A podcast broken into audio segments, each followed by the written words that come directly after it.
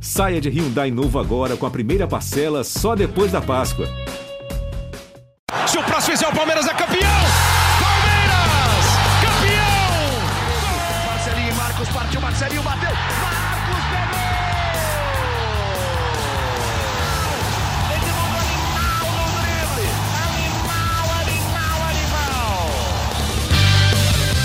Palestrinas e palestrinos, começando mais um GE Palmeiras, o seu podcast aqui do GE. Globo sobre tudo do Verdão. Estamos gravando nessa sexta-feira, dia 19, a dois dias do jogo contra o Flamengo no Allianz Parque, um dos jogos mais decisivos do Palmeiras nesse campeonato, sem dúvida nenhuma. Um jogo que pode. Não sei se o Palmeiras coloca uma mão na taça ou não, mas que vai abrir uma distância do que a gente pode olhar hoje como o principal rival de 12 pontos. Isso pode, mas é um jogo dificílimo. O Flamengo está numa fase espetacular. Eu sou o Lucas Garbelotto aqui na apresentação. Hoje eu tenho as companhias de Thiago Ferre, nosso setorista do Palmeiras aqui no GE, e de Leandro Boca, a nossa voz da torcida. E aí, Ferre, beleza? Fala, meu, tudo bem? Um abraço para você, pro Boca, para quem acompanha o podcast.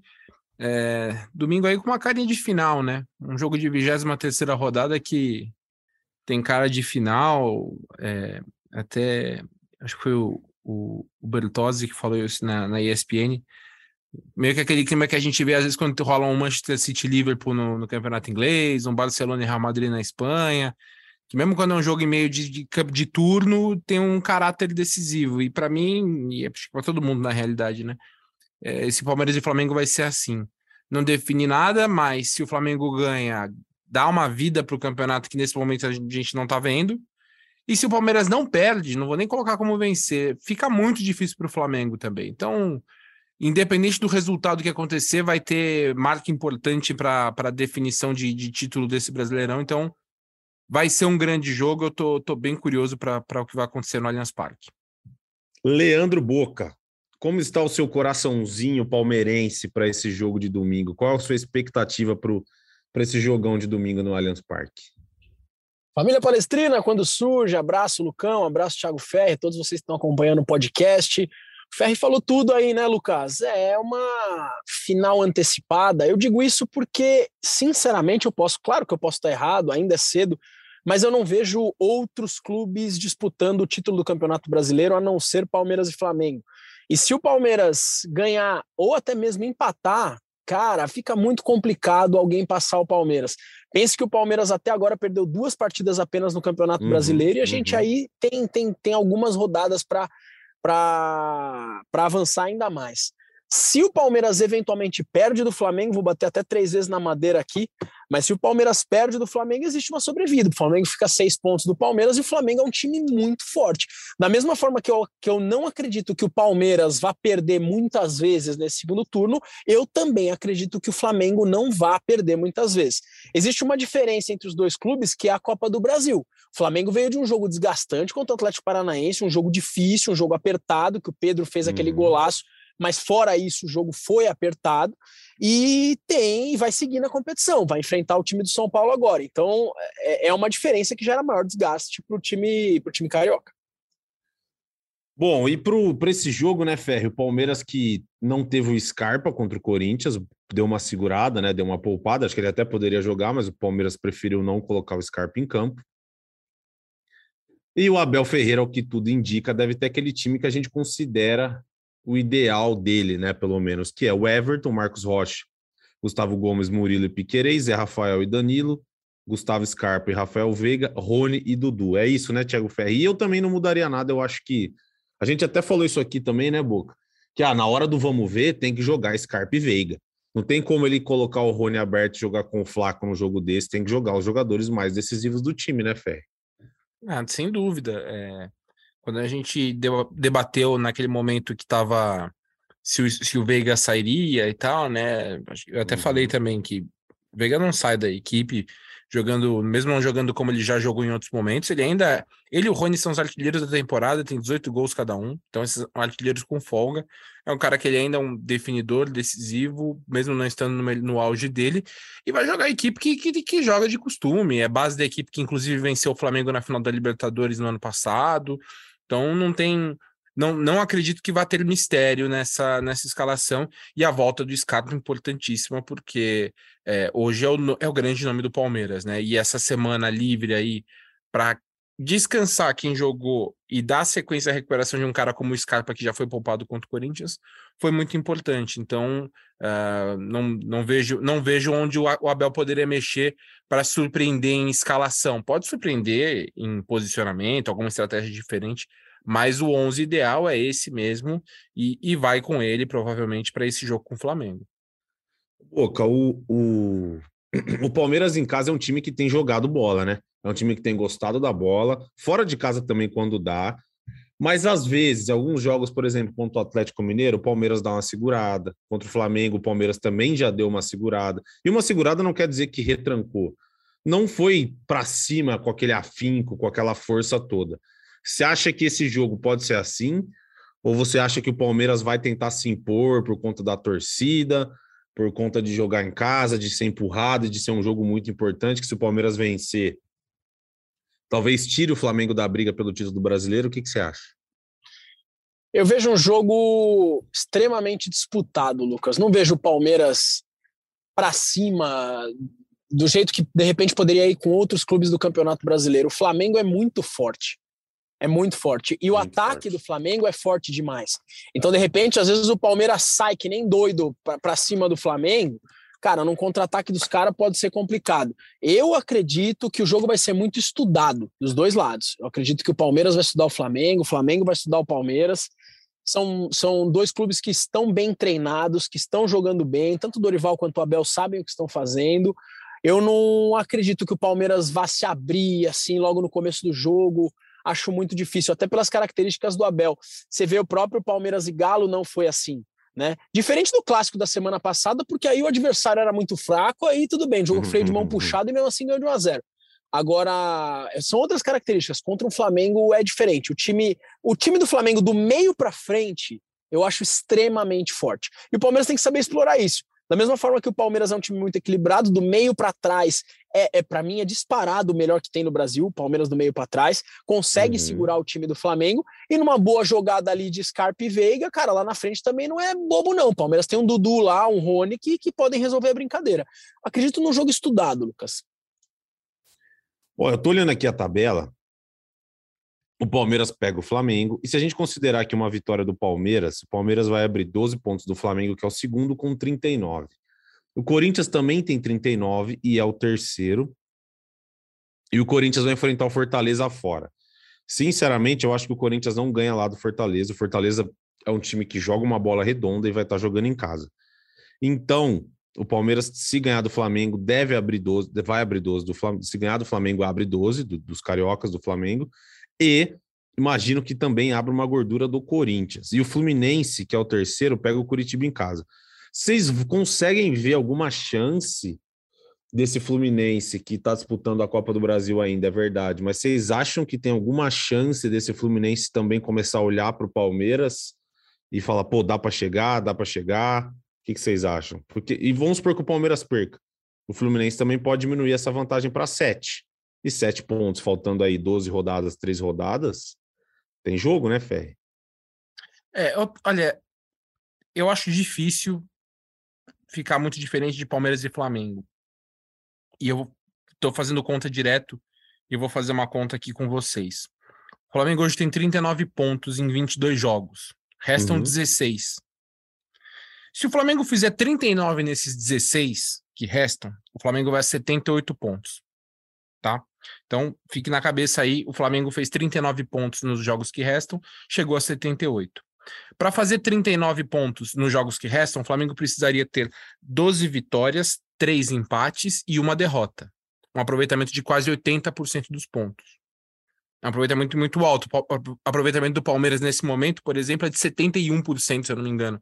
É, é um aproveitamento que seria bem acima até da campanha que o Palmeiras tem feito hoje. Para o Palmeiras bater essa campanha de 78 pontos, o Palmeiras, o Palmeiras precisa de 79 pontos, o Palmeiras precisaria de 31 pontos nos 16 jogos restantes. Isso daria 10 vitórias, um empate, 5 derrotas. Uhum. E é assim, é uma quantidade de derrotas que é muito mais alto o Palmeiras em 22 jogos perdeu 2, teria que perder 5 pode, entre aspas, poderia perder cinco em 16 restantes. Então, eu estou fazendo todas essas contas para dizer que, óbvio que é possível o Flamengo, por exemplo, até outros times arrancarem, só que para ter uma arrancada para passar o Palmeiras nesse momento, precisa ter um desempenho muito alto. E o único que eu vejo tendo esse desempenho no momento é o Flamengo. Primeiro, porque o Flamengo é o único entre todos no futebol brasileiro hoje que pode jogar todas as competições, revezando o time e manter time forte em qualquer competição. É um elenco, acho que hoje mais recheado, até acho que mais recheado e mais equilibrado que do Atlético. O Palmeiras adotou uma outra estratégia, um elenco mais curto, joga mais todo mundo com mais frequência e com um desempenho também alto, mas é, é um outro tipo. O elenco do Flamengo é mais numeroso em todas, praticamente todas as posições.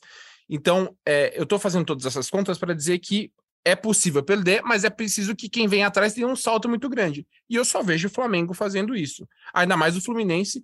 Acho que o Fluminense já está numa situação muito boa pela, pela campanha que ele fez, está no G4 do brasileiro, já é uma coisa muito boa para o Fluminense. E querendo ou não, eu vejo o Fluminense e Corinthians, especialmente, eles estão vão focar agora na Copa do Brasil, né? Eles estão a, a uhum. quatro jogos aí, de repente, conquistar um título nacional. Então, eu acho que esses são, vão ser times que vão mesclar mais, vão focar mais, assim. E são times que se mesclam, eles perdem é, bastante do que ele, da Sim. força que eles têm na equipe principal. Uhum. O Flamengo não. Então, por isso que eu já acho, já acho uma situação que é difícil para o Flamengo é, chegar no Palmeiras, mas é totalmente possível, ainda mais se ganhar o jogo no domingo. Então, para os outros, acho que é mais complicado ainda.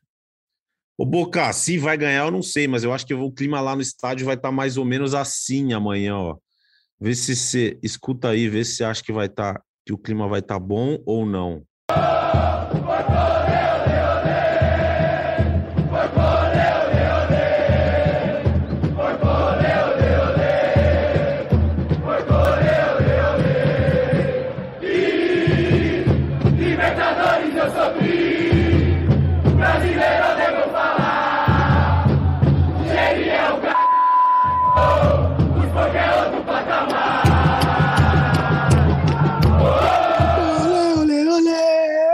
Tava aqui, eu nem me separando, velho.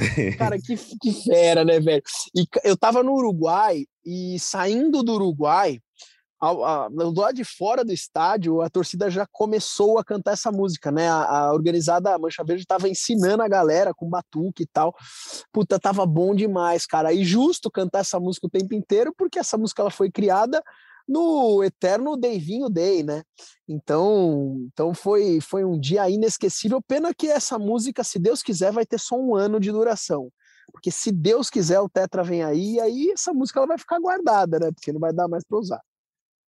Oh, tomara, tomara, esperamos tomara, assim. Tomara, tomara, Mas a, a, a vibe da torcida vai ser essa. A torcida do Palmeiras está lotando todos os jogos. Aliás, a torcida do uhum. Palmeiras sempre lotou o estádio. Não importa qual seja o jogo, não importa se está na Série A ou se está na Série B. É, o Paulo Nobre fala, fala uma frase que eu não sei se vocês já ouviram, que a maior existe, existe uma emoção maior do que a de ser campeão, é a de ser palmeirense.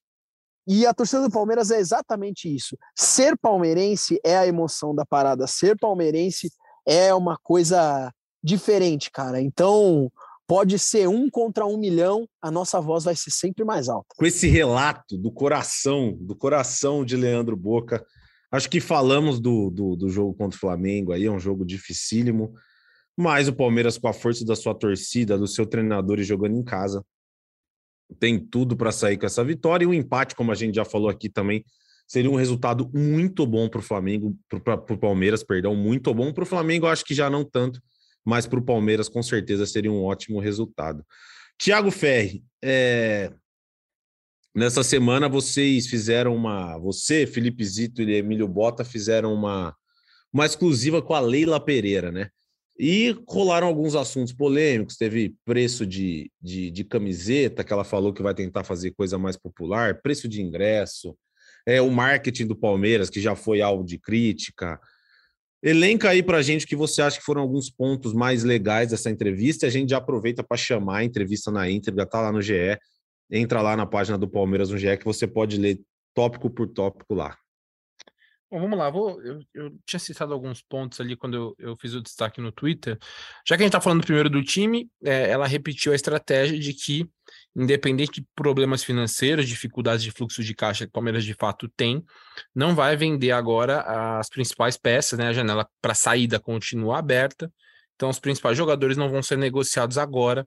É, até é possível que tenha alguma outra saída, o Palmeiras precisa fazer caixa ainda, mas aí seria de algum jogador que não é usado com frequência tal. A gente até publicou há algum tempo que o Kusevich, por exemplo, recebeu uma sondagem, é, não foi ainda para frente, mas é um, seria, por exemplo, um caso, vou dizer, entre aspas, ideal, porque o Kusevich hoje perdeu espaço por conta do, do limite de estrangeiros, tem jogo que ele não fica nem no banco, então, seria uma possibilidade, de repente, do Palmeiras fazer dinheiro. Essa é uma questão. Ela confirmou que o Palmeiras fez dois adiantamentos uh, em cotas de patrocínio da Crefisa, relacionadas ao segundo semestre desse ano e do primeiro semestre do ano que vem. Uh, a gente depois apurou que a do primeiro semestre do ano que vem tem relação com a contratação do Lopes, para o Palmeiras contratar o Lopes. Adiantou uma parte da, do, do patrocínio. E aí a gente perguntou, mas e como é que vai repor? Porque é um valor re relevante, né? E aí é, é, o argumento é desempenho esportivo. O Palmeiras tem tido receitas altas pelo bom desempenho esportivo. Venda de jogadores, a gente já falou que mesmo que não venda principais jogadores, outros podem ser negociados. E busca de novas receitas. Aí entra um pouco esse tema que está gerando maior debate, que é o marketing, que está de fato sendo bastante criticado. A Leila não concorda com essa visão, né? E eu estou trazendo a opinião da presidente, não, aí não é a minha opinião, mas a presidente entende que o marketing tá, tá, tá tendo bons resultados. Uhum. Conseguiu, na, segundo ela, 54 milhões de novas receitas nesse ano. Aí o debate é: vai contratar um diretor remunerado para a área com experiência em marca? Com experiência não, porque é, eles argumentam que o diretor estatutário hoje, e mesmo quem trabalha lá, é uma equipe que obviamente tem experiência no marketing, mas se vai ter um diretor remunerado especialista em marketing. E não vai ter. Ela falou que ela não vai mudar, independente das críticas da torcida, vai manter e aí eu vou citar mais dois pontos. Você já falou aí, Lucas, da a ideia de ter uma camisa mais barata da Puma. Acho que não uhum. vai ser de uhum. fato preço popular, não vai conseguir chegar a 50, 60 reais, como ela citou, mas deve ser mais barato do que os quase 300, que hoje é uma camisa de jogo, né? Deve ser alguma coisa ali intermediária na, com a Puma. Eles estão tentando resolver isso, mas eu vou citar duas questões sobre torcida, que primeiro é o setor popular no Allianz Parque, ali embaixo das organizadas. Aquilo está parado por conta da arbitragem, a disputa na corte arbitral entre Palmeiras e W Torre. A partir do momento que eles resolverem, isso vai para frente, enquanto isso não vai para frente. Então, o palmeirense que fica que pergunta e com razão pergunta bastante como é que vai ser esse setor popular não tem data, porque precisa resolver essa disputa na, na, na, na arbitragem entre as duas partes. E uma outra que é, é uma, um questionamento que muito palmeirense tem feito: tá difícil comprar ingresso. Muito palmeirense está tá vendo uhum. que tem uhum. dificuldade com cambismo, e aí uhum. A, a avaliação de que de, o, a biometria, né, a, a liberação por biometria seria o caminho para resolver esse problema e ela concorda, ali ela concorda que seria o caminho, mas na visão dela é um investimento alto que o Palmeiras hoje não tem como fazer. Então, basicamente, não tem, o Palmeiras não vai, não entende que não tem o que fazer é, contra o camvismo, que de fato no jogo com o Atlético Mineiro era impressionante o tanto de gente que estava com compra e venda ingresso ali na tanto e dentro inclusive do, do, do cerco no, do, do Allianz Parque, dentro do cerco na Palestina Itália, teve uhum. gente que abordou falando de ingresso mas fora impressionante, assim, perto ali da, da, da grade para liberar a entrada. Então é uma coisa que é um problema, mas segundo a presidente do Palmeiras, nesse momento não há o que se fazer. É, vamos ver como é que vai ser daqui para frente. Mas acho que esses são os principais pontos. Ela falou bastante, assim, fez um balanço das dificuldades dela, como o que ela encontra como dificuldade como presidente, como é que ela a, avaliação dela da gestão, enfim. Está tudo lá no, no, no ge.globo Palmeiras, mas creio que os principais pontos tenham sido esses de fato.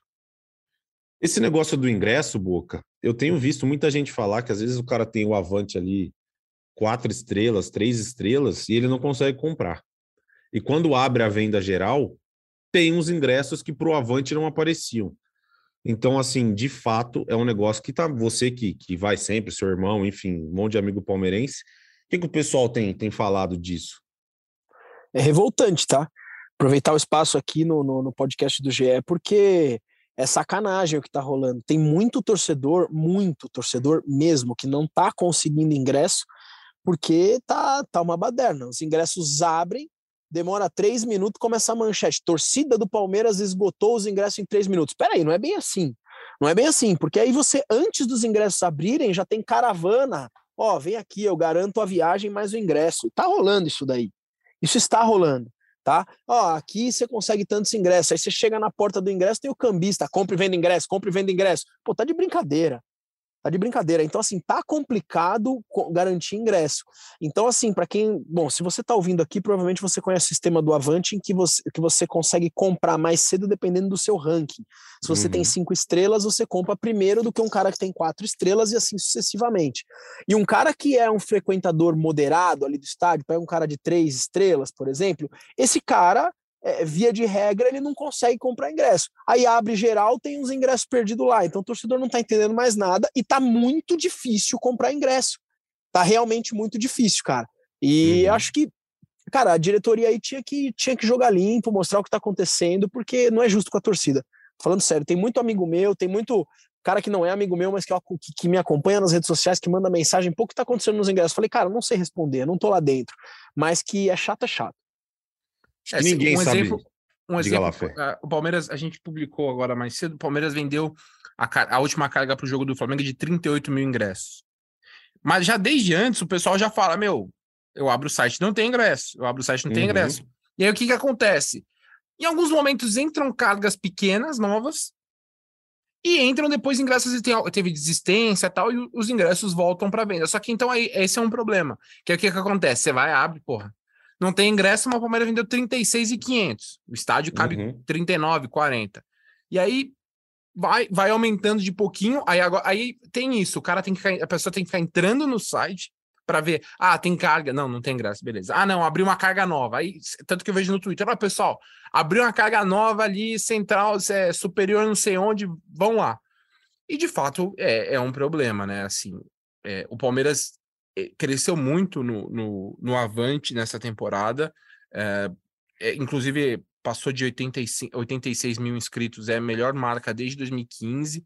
É, então, assim, é, tá gerando. O Palmeiras o Palmeiras está tendo uma receita importante com torcida, com Avante, uhum. bilheteria nem se fala, os jogos agora estão quase todos che casa cheia. Então, eu acho que é, é, isso realmente é, a, poder, deveria haver um cuidado um pouco maior, porque é um problema. E aí entra uma outra questão também, né, de que é, óbvio que o Palmeiras investe, né, na questão do, do Avante, mas jogos mais mais top, como por exemplo Atlético Mineiro e agora Flamengo, se você não for Avante, esquece. Agora você não entra mais no estádio, né? O ingresso tá, o ingresso tá entre 180 e 400 o preço cheio. Aí o clube vai argumentar, mas se você for avante, o, o ingresso vai sair pode sair até por 40 reais. Isso tudo é fato. Agora, é, você está tirando a possibilidade de um, um outro tipo de público uh, ao estádio. E aí, também, isso é uma matéria até que eu já publiquei. O Palmeiras, se eu não me engano, ele tem seis categorias diferentes de preço de ingresso para jogos. É, tem jogo jogo domingo, jogo, o jogo top é, é, um valor A, e o jogo, e se não me engano, a categoria E é, é, a mais baixa, o ingresso é mais barato. Tudo isso é fato. É, eu só acho que poderia se pensar também de que eu não sei, eu não sei qual é o caminho, porque precificação também não, não vou ficar dando palpite no vazio, mas é, é, é algo que o Palmeiras tem que, tem que avaliar, porque é, ingresso de 180 a 400 reais, é, o Palmeiras, na média, baixou o ingresso em comparação a, a, a outros anos nessa temporada. Isso é, um, isso é verdade. Mas agora, nesses jogos mais, mais importantes, a gente vai pegar uma sequência agora de jogos importantes então, uhum. o que eu imagino é, a gente vai ver um caminho de que uh, os ingressos vão continuar caros e quem não for avante fica fora do estádio. Bom, agora para a gente seguir o nosso podcast aqui, ontem a gente fez uma gravação para o programa do Kleber Machado, hoje sim um dos podcasts aqui do GE, né? E ele foi ao ar hoje, nessa sexta-feira 19, e o Mano Menezes falou sobre o time que ele que ele se que ele olhe, que ele, que ele gosta de ver, seja taticamente, seja por organização fora do campo. E a gente vai colocar esse trechinho aqui que ele fala sobre o Palmeiras do Abel, é claro, e aí a gente a gente debate rapidinho aqui, já caminhando para o nosso final. E voltando sobre a preferência, só para complementar, Sim. preferência de, de, de jeito, eu, eu me enxergo muito mais, sem comparação, né? Porque senão vão vão, vão, vão falar que eu, que eu estou um, um, um tanto que prepotente. Eu, eu gosto mais de do que o Palmeiras do Abel faz Hum.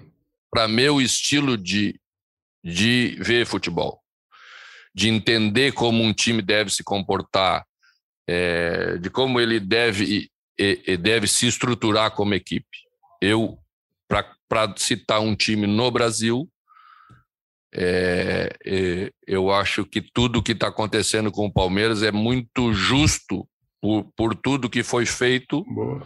tanto como clube, como construção do, do que pensava. É. Primeiro contratou é, durante muito tempo os principais destaques do Brasil, sempre foi procurando jovens destaques do Brasil. Esses jovens, é, num primeiro momento, não não estavam ainda formados né? para para para né, essa essa ambição toda, amadureceram lá dentro, se, se construíram como como atletas, muito deles lá dentro. O trabalho foi sendo sempre mais e mais incrementado, e eu acho que por isso que ele é tão duradouro e recebeu um profissional que está fazendo um trabalho é, é, excelente como, como treinador.